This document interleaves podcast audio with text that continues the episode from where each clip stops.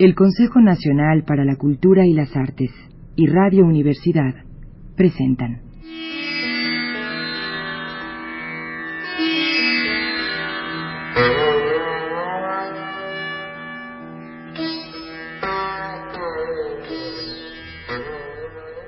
Y llegó el día en que estallaron los sentimientos del joven Siddhartha y se dirigieron directamente contra su padre. Le había dado éste una orden que recogiera leña, pero el chico no salía de la choza. Permaneció allí testarudo y furioso. Pataleó, apretó los puños y en pleno acceso arrojó todo su odio y desprecio a la cara del padre. Busca tú mismo la leña, le gritó excitado. Yo no soy tu criado. Ya sé que no me pegas, que no te atreves. Ya sé que con tu piedad y paciencia continuamente me quieres castigar y seducir. Deseas que sea como tú, piadoso, amable, sabio. Sin embargo, escúchame. Prefiero ser un ladrón o un asesino e irme al infierno antes que ser como tú. Te odio. No eres mi padre, aunque haya sido diez veces el amante de mi madre. La ira y el disgusto le desbordaron. Cien palabras funestas se lanzaron contra el padre. Seguidamente el muchacho desapareció corriendo y no regresó hasta la última hora del crepúsculo.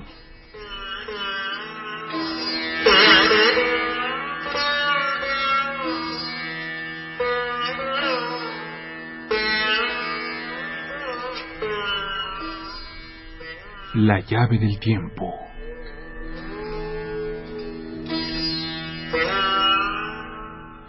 La clave del tiempo.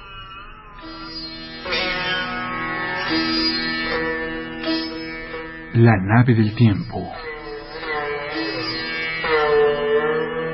El ave del tiempo.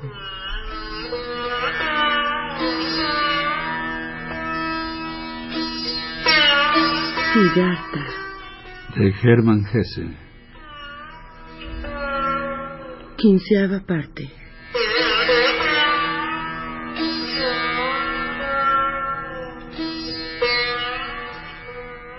A la mañana siguiente el joven Siddhartha había desaparecido. Tampoco hallaron el pequeño cesto de mimbre de dos colores en el que los barqueros guardaban las monedas de plata y cobre que recibían como paga de su trabajo. Igualmente se había perdido la barca. Siddhartha la vio en la otra orilla del río. Su hijo se había escapado. Debo seguirle, se dijo Siddhartha que todavía temblaba por los insultos del muchacho del día anterior. Un niño no puede cruzar solo el bosque. Se perderá. Tendremos que construir un bote Vasudeva para llegar a la otra orilla. Haremos una lancha, contestó Vasudeva, para ir a buscar la barca que el joven se ha llevado. Pero a él deberías dejarle correr, amigo. Ya no es un niño. Sabrá arreglárselas. El muchacho busca el camino de la ciudad. Y tiene razón, no lo olvides. Hace lo que tú mismo has olvidado hacer. Se preocupa por sí mismo. Sigue su camino. Siddhartha, veo que sufres pero son tormentos de los que uno puede reírse, y tú te burlarás de ellos muy pronto.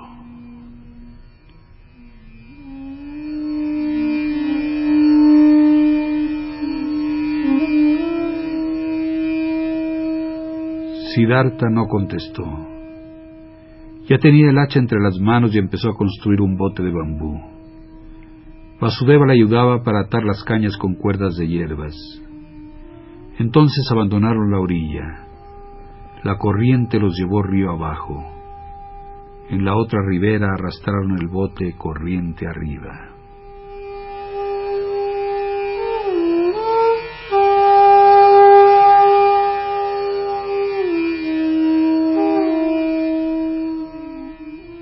¿Para qué te has traído el hacha?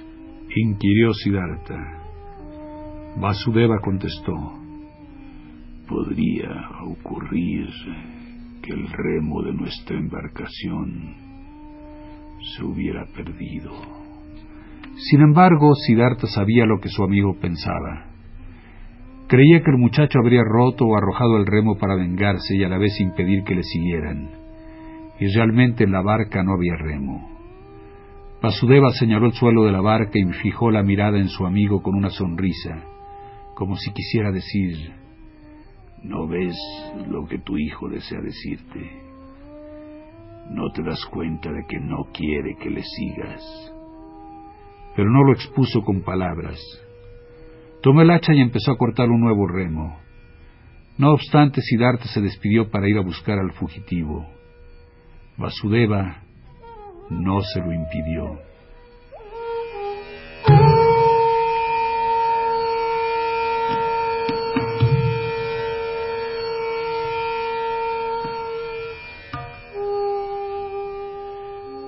Cuando Siddhartha llevaba ya mucho tiempo en el bosque, se dio cuenta de la inutilidad de la búsqueda.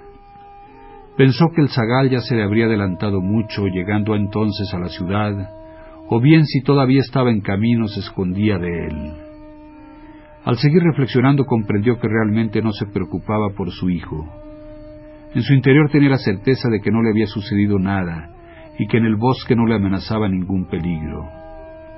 A pesar de ello corría sin descanso, no ya para salvarle, sino solo por el fuerte deseo de verle una vez más.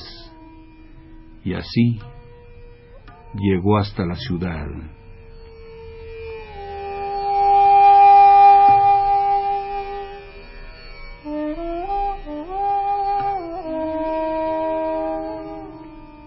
En la carretera ancha cerca de la población se detuvo ante la entrada del hermoso parque que antes fuera propiedad de Kamala, allí donde la vio por primera vez sentada en su litera. Su alma despertó.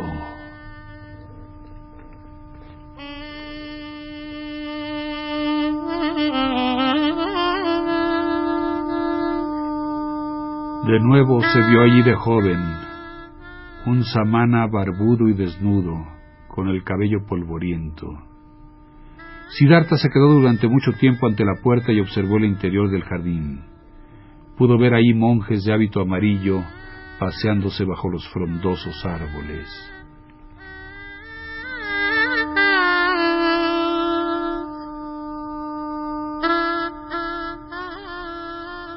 Permaneció en el mismo lugar un buen rato. Pensó, recordó la imagen, escuchó la historia de su vida.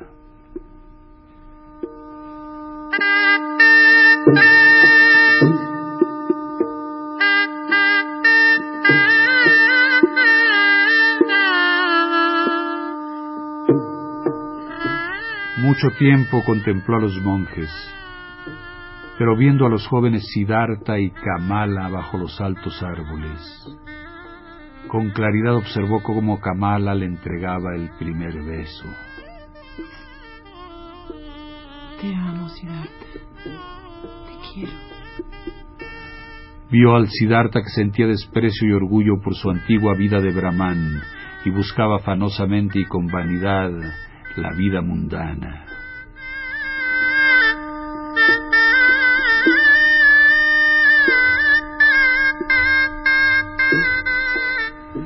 También pudo percibir a Kamaswami, a los criados. Vio las fiestas, los jugadores de dados, los músicos. Sintió que el ave de Kamala vivía otra vez. Respiró el sansara. Volvióse a encontrar viejo y cansado, hastiado, deseoso de suicidarse. Y por segunda vez le salvó el Om. Om. Om. Om. Om.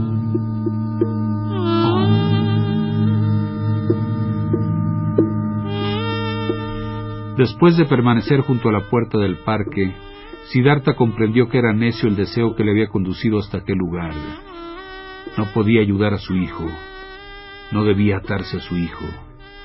Dentro de su corazón sentir profundo amor hacia el muchacho, como si se tratara de una herida, pero a la vez esa herida no era dolorosa, sino que se convertiría en una brillante flor. Se puso triste, porque hasta entonces aún no había brotado la flor, ni siquiera brillaba.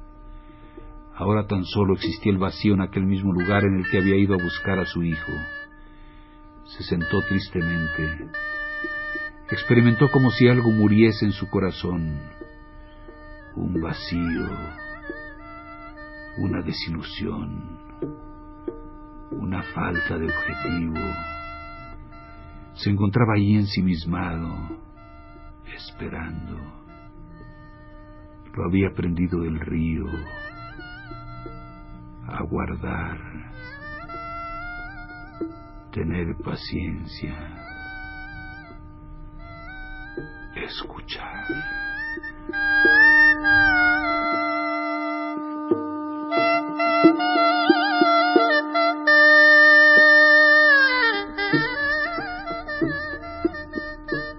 y se hallaba allí contemplando el polvo del camino, atendiendo a su corazón triste y cansado esperaba la voz.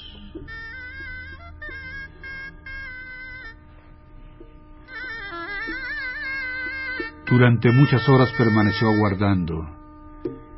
Ya no podía ver ninguna imagen, estaba hundido en el vacío. Se hundía sin ver el camino. Y cuando sentía el dolor de la herida, hablaba en silencio con el om. Se llenaba del om. Om. Om. Om. Los monjes del jardín le vieron. Al notar que se quedaba ahí durante horas y horas y que en su cabello gris se depositaba el polvo, uno de ellos se le acercó y le colocó a su lado dos frutos del bananero. El anciano no los vio.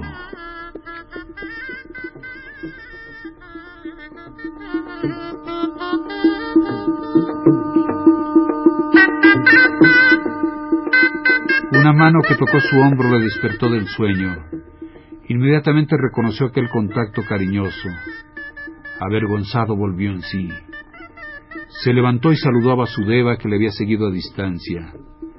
Al ver la cara cordial de Vasudeva con sus ojos serenos, arrugados por la sonrisa, también sonrió Siddhartha.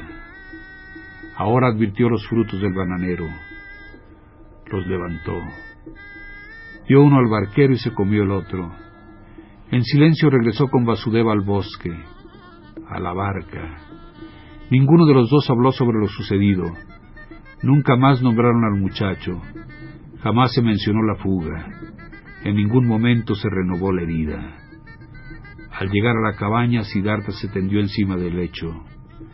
Poco después, Vasudeva se le acercó para ofrecerle una copa de leche de coco, pero Siddhartha ya dormía.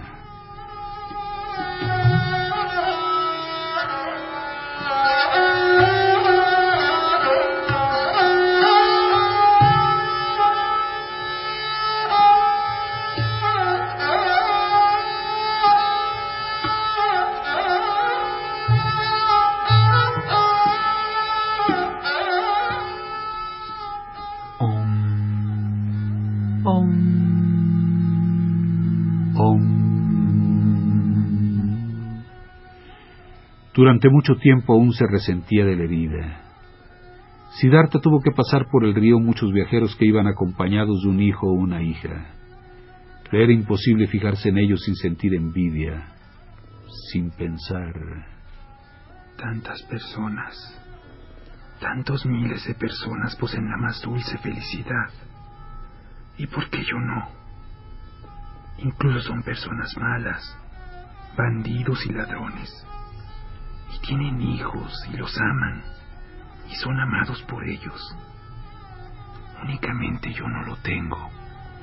Pensaba con tanta simpleza que Siddhartha ahora se parecía a esos seres humanos que nunca pierden el fondo infantil. Ahora observaba a las personas desde otro ángulo distinto, quizá menos inteligente y menos orgulloso, pero más cálido, más cariñoso, con más interés. Cuando cruzaban viajeros corrientes, gentes infantiles, comerciantes, guerreros, mujeres, ya no se mostraba tan asombrado de esas personas como antes. Los comprendía y se interesaba por su vida. No se guiaba por raciocinios y conocimientos, sino únicamente por instintos y deseos. Ahora sentía igual que ellos.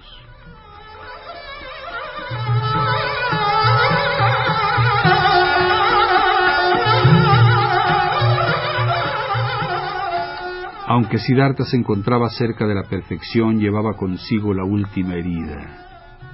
Ahora le parecía que esos humanos pueriles eran sus hermanos. Sus vanidades, deseos y absurdos perdían ante él lo ridículo, se volvían comprensibles, simpáticos e incluso venerables.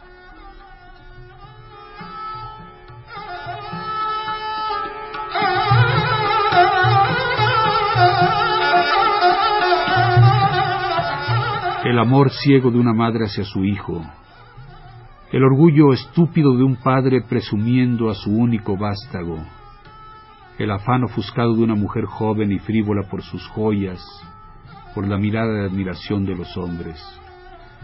Todos esos instintos y pasiones simples y necias, pero de enorme fuerza, se imponían ahora ante Siddhartha con un poder avasallador. Ya no eran chiquilladas. Se daba cuenta de que por todo ello la gente vivía. Deseaba lograr una infinidad de metas. Efectuaba viajes. Combatía en guerras sufría infinitamente, soportaba hasta lo indecible. Por ello Siddhartha los amaba, veía en ellos la vida, la existencia, lo indestructible. El Brahma se hallaba en cada una de sus pasiones, de sus obras. Esos seres eran simpáticos y admirables por su ciega fidelidad, por su ofuscada fuerza y resistencia.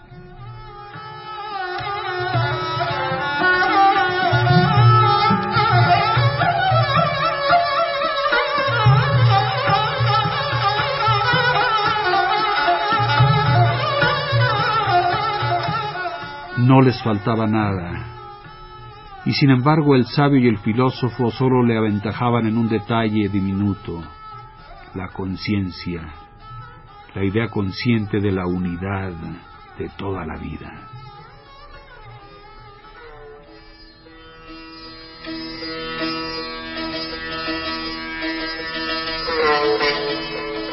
Y Siddhartha llegaba a veces a dudar de si esa idea o conocimiento tenía valor, o si quizás se trataba también de otra necedad de los humanos pensadores. En todo lo demás, los seres mundanos eran iguales a los sabios, incluso a menudo los superaban, como también los animales a lograr con fortaleza y sin dejarse inmutar. Poco a poco maduraba en Siddhartha la plena conciencia de saber lo que realmente era sabiduría, la meta de su larga búsqueda. Sin embargo, no se trataba más que de una disposición del alma, de una capacidad, de un arte secreto de poder pensar la teoría de la unidad en cualquier momento, en medio de la vida, de poder sentir y respirar esa unidad.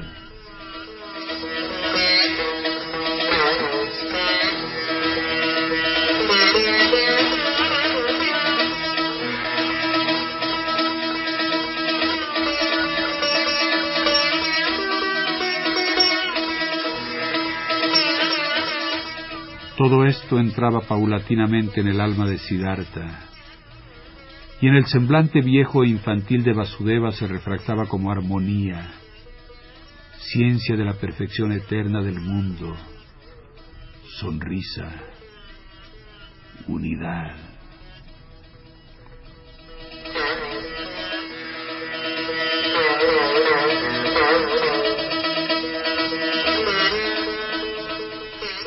Pero la herida del alma continuaba sangrando.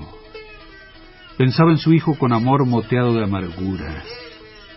En su corazón guardaba el dolor que lo roía, alimentándolo, Abandonándose allí a todas las locuras del amor, la llama no se extinguía por sí misma.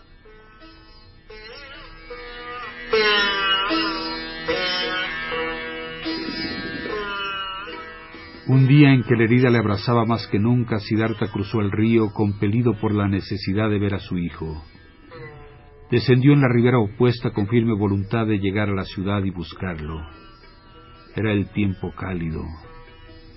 Las ondas deslizábanse sosegadas y casi silenciosas, pero el murmullo de las aguas sonaba extrañamente. Reían. Sí, reían. Hubiérase dicho que su risa clara y burdona se mofaba del viejo botero. Siddhartha se detuvo, y al inclinarse para oír mejor vio espejarse en la corriente apacible un rostro que le suscitó en el alma lejanas resonancias. Pero un instante de reflexión bastó para esclarecer su memoria. Era el rostro de un ser al que antaño amó y temió. Era el rostro de su padre, el Brahman, evocó cómo, adolescente, lo obligara a dejarle unirse a los amanas, la escena del adiós y de su partida sin retorno.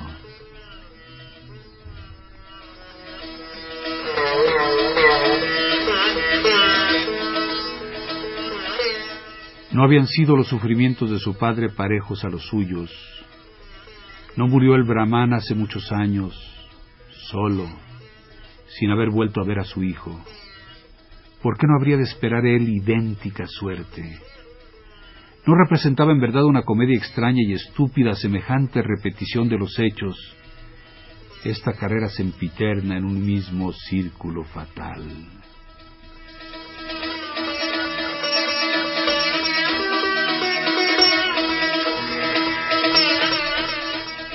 Pensando en su padre, en su hijo y en la risa irónica del río, Siddhartha regresaba a la cabaña en desacuerdo consigo mismo, propenso a la desesperación y a la vez con ganas de reír a carcajadas del mundo entero y de su propia persona. Pero ah, la herida no había florecido aún. Su corazón continuaba ofreciendo resistencia al destino.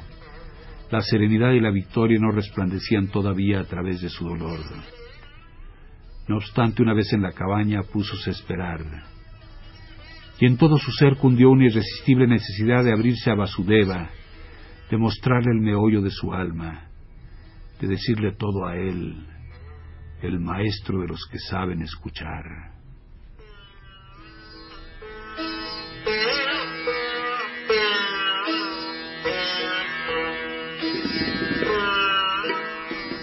Vasudeva se hallaba dentro, sentado, tejiendo una canasta.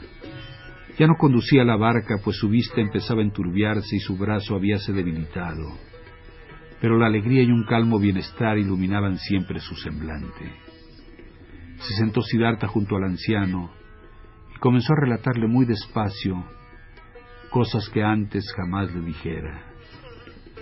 Hablóle de su ida a la ciudad, de la herida que le escocía las entrañas, de cómo la envidia lo mortificaba al ver a otros padres más felices, de la locura de sus deseos de la cual se percataba y de sus vanos combates contra ellos. Confesó todo. Sentíase capaz de decir todo, hasta lo más vergonzoso, y lo dijo. Desnudó su alma y ninguna confesión le fue penosa. Habló de su herida. Contóle cómo ese mismo día intentó huir y cómo el río se había burlado de él cuando huía como un niño.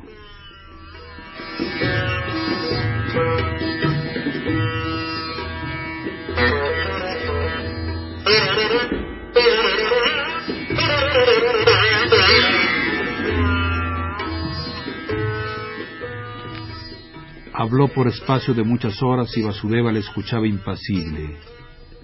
El hechizo de la atención con que el barquero seguía sus palabras metíase en el más hondo que nunca.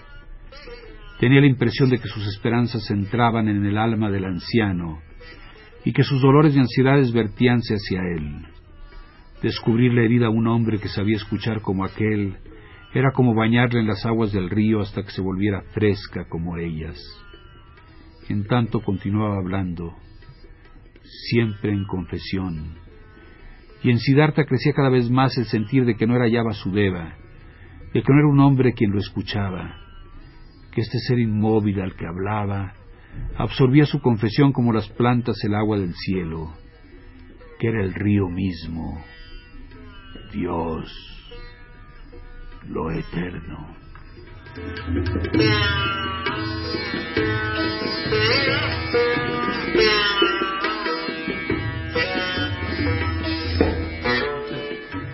Y mientras los pensamientos de Siddhartha se iban alejando de él y de su herida, esta creencia en la transformación de Vasudeva fijábase vigorosamente en su espíritu, más se penetraba de ella, menos se asombraba y mejor comprendía que cuanto sucediera natural y en el orden de las cosas. En esta hora reconocía que desde siempre Vasudeva había sido así, pero que jamás lo vio cabalmente, y que acaso él mismo se le pareciera mucho. Lo sentía como uno de esos dioses que la imaginación del pueblo se representa, pero sabía que esta visión no podía durar y en su interior comenzaba a alejarse. Pensando en estas cosas, continuaba.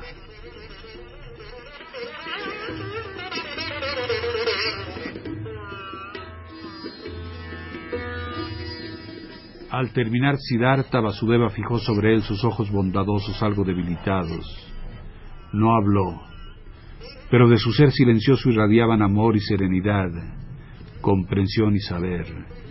Tomó a Siddhartha por la mano, lo condujo a la ribera, sentóse a su lado y sonrió al río. Lo has escuchado reír, dijo, pero no has escuchado todo. Esperemos atentamente y oirás aún otra cosa pusiéronse a escuchar. Las voces del río cantaban con dulzura. Siddhartha miró en el agua y en su fluir le aparecieron imágenes. Vio a su padre solo llevando duelo. Vióse a sí mismo solo, unido por lazos de amor a su hijo lejano. Vio a su hijo solo también, sobre la ruta ardiente que recorría hacia la meta de sus juveniles aspiraciones. Cada uno de ellos tenía los ojos fijos sobre una meta, en cada uno de ellos señoreaba el pensamiento de alcanzarla. Cada uno de ellos era presa de tremendos sufrimientos. El río cantaba con la voz del dolor y de la pasión. Atraído por su meta se deslizaba hacia ella y su murmullo hubiérase dicho una queja.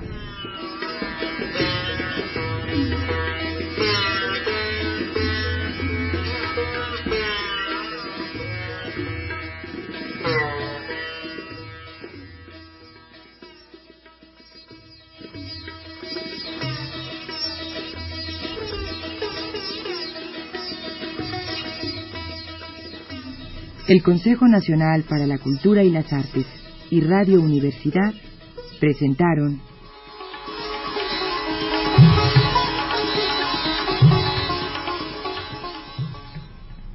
La llave del tiempo.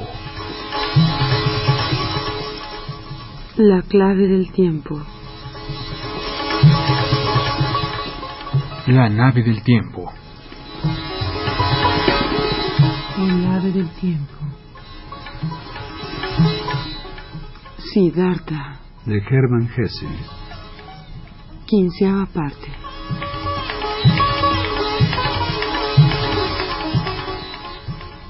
Narración, producción y dirección. Juan López Moctezuma. Como Siddhartha. Homero Bazán Longi. Musicalización, Manuel Díaz Suástegui. Realización técnica, Carlos Montaño. Locutoras. Patricia Llades. Y Monserrat Reslanda. Producción general, Patricia Llades.